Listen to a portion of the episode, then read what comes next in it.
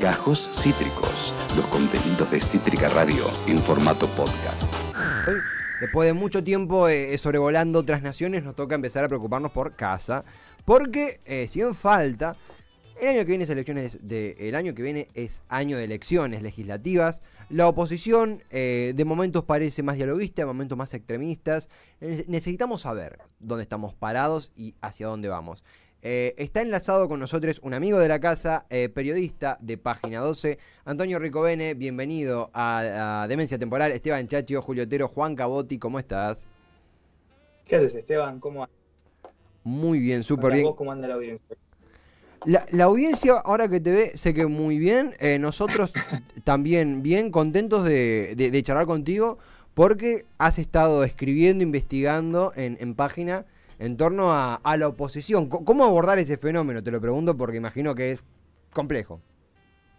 Sí, complicado, ¿no? Una oposición que vuelve a ser oposición, una oposición que fue gobierno y que ahora es oposición, que se reencuentra con, con viejos desafíos. Eh, muchos de estos, bueno, ya tuvieron en los anteriores mandatos de Cristina, digo, no, me refiero a que no es una oposición nueva.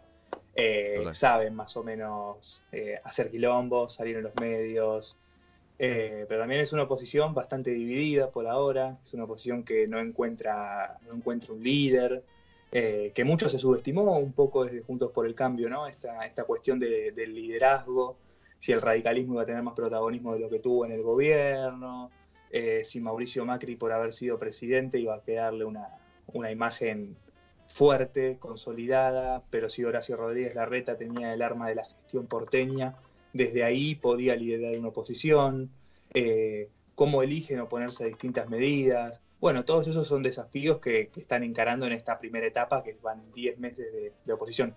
Con, con el mayor respeto por, por, los eh, radicales en la audiencia, pero los mencionaste y empecemos por, por, por lo último, que eh, Leo Pichetto, la, ni hablar Larreta, Vidal, Macri, eh, aparecen en otro nivel Frigerio, bueno, hay muchísimos nombres, pero te soy franco, quizás una ignorancia mía, no encuentro el, un referente radical, al menos a nivel nacional, que pueda encabezar ello. Eh, ¿Vos crees que, que va a continuar conviviendo la UCR dentro de Juntos por el Cambio?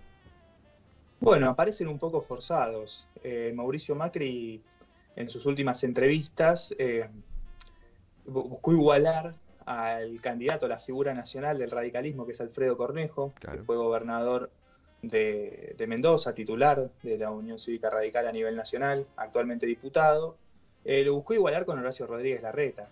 Eh, ahí se pueden hacer un montón de lecturas internas y el radicalismo también tiene a, que capaz este sea, que, que no se lo conozca como radical, sea un, un propio logro de su, de su estrategia de comunicación, a, a Martín Lustó, Claro. que busca e- ese costado tan, tan moderado, corrido de la política como se le entiende cotidiano, con un discurso más parecido al de las charlas TED que al de cualquier dirigente político. Lustó también es un dirigente nacional con muchas aspiraciones eh, en el radicalismo, con muchas articulaciones dentro de Juntos por el Cambio. Y también está Alfredo Cornejo, que se fue de la gobernación de, Mendoza con el claro objetivo, con la clara intención de en 2023 ser candidato a presidente. Por eso también se entiende que haya dejado Mendoza para venirse al Congreso de la Nación a ser diputado.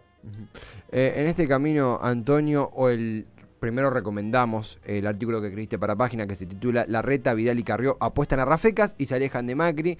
Eh, desde tu estudio, desde tu análisis para la audiencia, ¿cómo describirías el rol de Rafecas? No es como el, el nombre quizá más extraño que aparece, porque sabemos quién es Carrió, Vidal, Larreta, han eh, sido sometidos a opinión pública, elecciones públicas abiertas y han ganado, eh, más o menos son referentes, pero Rafecas aparece cada vez con mayor, eh, mayor frecuencia. ¿Qué, significa? ¿Qué, rol juega en tu opinión él? Bueno, Rafecas es un juez federal que tiene varios años en Comodoro Pi, es uno de los jueces federales eh, más respetados por sus colegas, por quienes trabajan en el, en el cotidiano, y también es el candidato a la Procuración General eh, del gobierno. El Procurador General es el jefe de los fiscales, es quien ordena qué se investiga y qué no, prácticamente. Es un rol muy importante en la pata judicial, que lo define el Poder Ejecutivo con los votos de los dos tercios de los senadores. Esto lo explico rápido para, Sí, sí, sí. para, entender, un- para entenderlo un poquito más. Eh, el oficialismo para designar a Rafecas necesita dos tercios de los votos con la ley que hay ahora.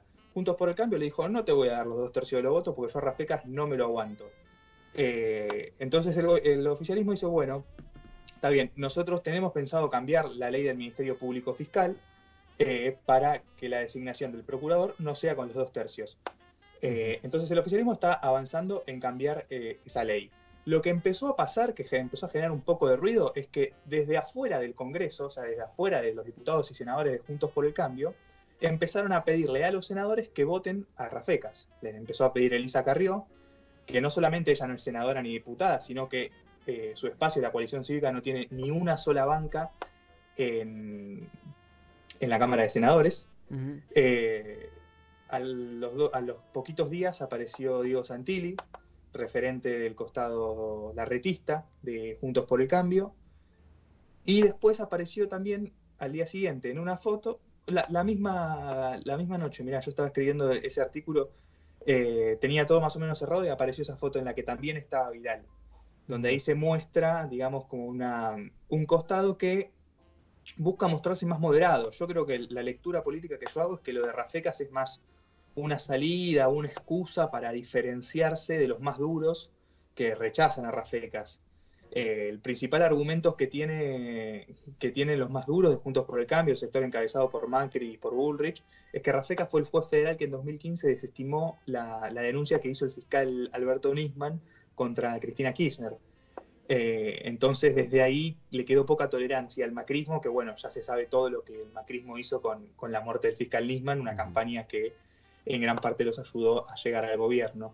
Eh, desde ahí viene el fuerte rechazo, pero bueno, este sector empieza a correrse por esto que te decía. A mí lo que me dicen en conversaciones informales es, Rafecas es alguien respetable, eh, no, no, es un Ollarvide, eh, no es un juez adicto al kirchnerismo, no es ni mucho menos Zaffaroni, es una persona respetable que merece que el gobierno tenga su procurador. Yo lo que veo es más una excusa, se, se usan eso como un ancla para distanciarse, para tomar un poco de distancia del sector más reacio a, Rafecas, ¿no?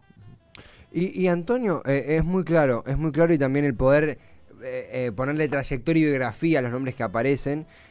falta muchísimo para las legislativas ni hablar para las presidenciales, falta una eternidad. ni siquiera sabemos si, si, habrá mundo. Para ese entonces, con el ritmo de este año, es, es imposible. Pero, pero pareciera, eh, Vidal tiene el antecedente de la gobernación. Uno no se le, muy difícilmente se le imagina volviendo a competir en Buenos Aires. La reta, bueno, no, no va a continuar la competencia en, capital, en capital federal, al menos uno entiende eso por, los límites. Eh, mismo Carrió, mismo hasta los costados más extremistas, como pueden ser Pichetto y Bullrich, pareciera Macri pareciera que mucha gente intentando pasar por una puerta individual, que es la búsqueda de la presidencia en 2023. ¿Crees que van a crees que, ya hay un operativo desgaste, que van a llegar todos? Es una locura hoy pensar en una primaria. ¿Vos cómo ves esas expectativas que maneja cada uno por su cuenta?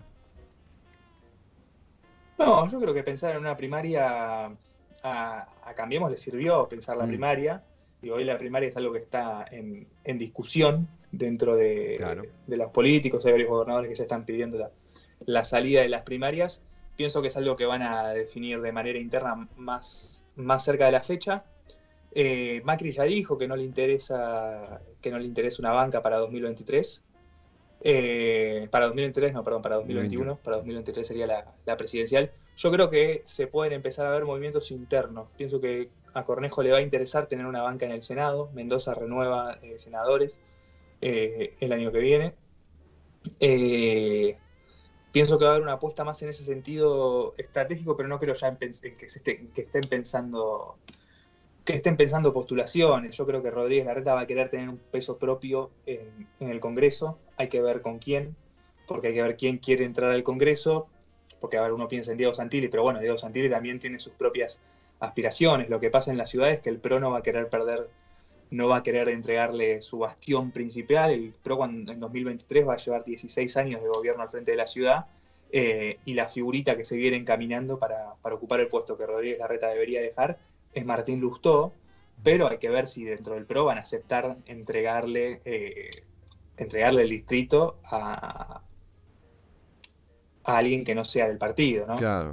Claro, absolutamente, absolutamente. Antonio, sabemos que son días mega... Pero lo- Sí, Sí. No, decía que lo que es interesante también para verlo es cómo se usan eh, las marchas que están habiendo, que van a haber Mm. más. Eh, Macri hace un esfuerzo muy, muy grande por capitalizar eh, esas movilizaciones eh, muy violentas, muy violentas hay que decirlo. Eh, que eso es algo que en un punto quizás me preocupa, porque es raro ver que un, un dirigente de la democracia quiera capitalizar un sector que, que- que marcha con mucha violencia. Eh, eso es algo raro de ver. Vos ves eh, orcas en Plaza de Mayo, ves muñecos de Cristina y de Alberto Fernández eh, en una hoguera. Eh, bueno, ahí está la disputa por quién capitaliza eso. Rodríguez Larreta ya dijo que no, Macri lo sigue haciendo, y ahí se ven un poco cómo se corren esas dos posturas, pero si bien parecen antagónicas en el relato que yo reconstruyo, hay que decir que los dos tienen buen diálogo permanentemente. Eh, ninguno está alejado del otro. Co- coincido plenamente con lo que mencionás. Eh, da.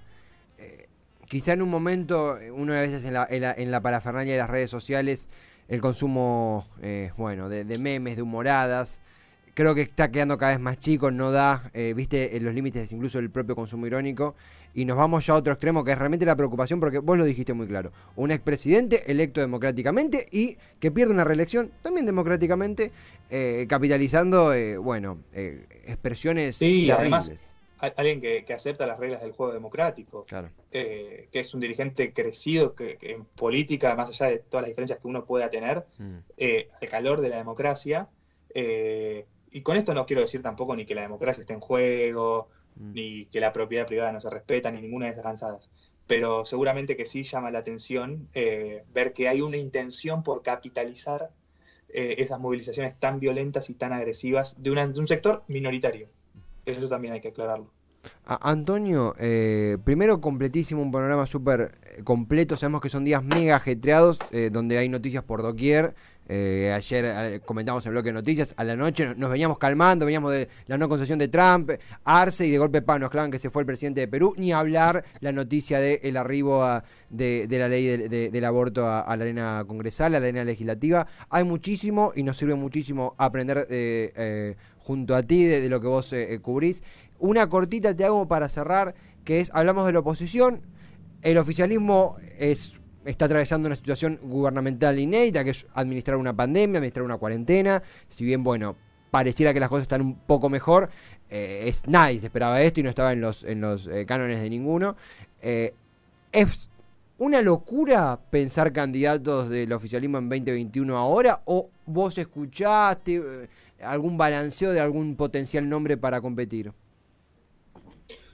Eh, no, eh, me, me parece que todavía es bastante apresurado. La agenda parlamentaria que, que lleva el gobierno es muy fuerte. Mm. Lo que sí va a haber va a ser una puja por de distintos sectores, a ver, eh, al ser un gobierno de coalición, quién pone más, eh, quién, quién completa más las listas. Eh, yo creo Mm. que ahí va, va, va a haber, pero eso va a ser más cerca de la, de la fecha de la elección. Eh, quién encabeza cada distrito y cómo, y cómo queda el armado eh, del bloque va a pensarse un poquito, un poco más adelante los desafíos que tiene el gobierno en el Congreso, que ya eh, contamos en página 12, eh, va a ser, se va a extender durante el verano con periodos de sesiones extraordinarias. Está el aborto, está la reforma judicial, está la nueva fórmula jubilatoria, todavía queda el presupuesto en el Senado, queda mucho todavía en la arena legislativa de este año. Bueno, el proyecto del aborto, que ayer se anunció que va, que va a entrar en noviembre, queda muchísimo en la arena legislativa para que todavía estén pensando, en, para que recién empiecen a pensar eh, en, algún, en el recambio de bancas. Antonio, mega completo. Antes de despedirte, por supuesto, te podemos leer en página 12 y además tenés tus redes donde siempre difundís y siempre eh, le das mecha a, lo que, a tus laburos, ¿verdad? ¿La ¿Querés repasarlas? Así es, así es, que es An Ricovene, A-N de Antonio y Ricovene mi apellido, como lo ven escrito, doble C y B larga. No me quiero despedir sin antes mandarles un saludo a las y los amigos de Cítrica Radio, eh, a Pato, a Tuti, que siempre nos dan un lugar, a vos también, Esteban, Gracias. eh, que siempre nos dan un lugar para que nosotros los periodistas jóvenes, que capaz hacemos gráfica, que no somos tan conocidos como, bueno, mi, mi amiga Meli, eh, bueno, NASA, que está en la televisión pública, pero también le sirve eh, pisar un poco en estas plataformas. Eh, no, en serio, muchas gracias por el respaldo que nos dan, es una alegría estos 13 años de Cítrica. Y nada, esperemos seguir, eh, nada, charlando, comunicándonos, informando y haciendo lo que nos gusta. Les mando un abrazo grande, enorme a todas y a todos y a la audiencia hermosa que tienen también. Acá te están todos haciendo corazoncito y agradeciéndote por, por tan lindas palabras, Antonio. Más que agradecido. Gracias a ustedes. Va para allá, va para allá. Ah, qué dulce, por la disposición, por la buena onda, por todo. Eh, y que sean muchos más, porque esto es codo a codo y mancomunadamente. Así que gracias a ustedes por, por compartir estos momentos. Y más que nunca, será hasta la próxima entonces, Antonio. Un gustazo, un placer como siempre. Así será, seguimos al habla. Un abrazo gigante, Antonio, muchísimas gracias. Un genio, un genio, una hermosa nota y además una hermosa reflexión que, alienta a continuar haciendo nuestro gran amigo, colega y además un, talentoso periodista, Antonio Ricobene, de Página 12, eh, que ha, encantado eh, por su información y por sus cálidas palabras en estos tres años de Cítrica y en esta en este labor informativa de, colaborar codo a codo eh, periodismo alternativo nuevo y bueno, y todos los nombres que él nombró. Ah, sean los Antonio, las Nazarena, las Melisas, siempre son bienvenidas aquí. Acabas de escuchar Gajos Cítricos. Encontrá los contenidos de Cítrica Radio en formato podcast en Spotify, YouTube o en nuestra página web.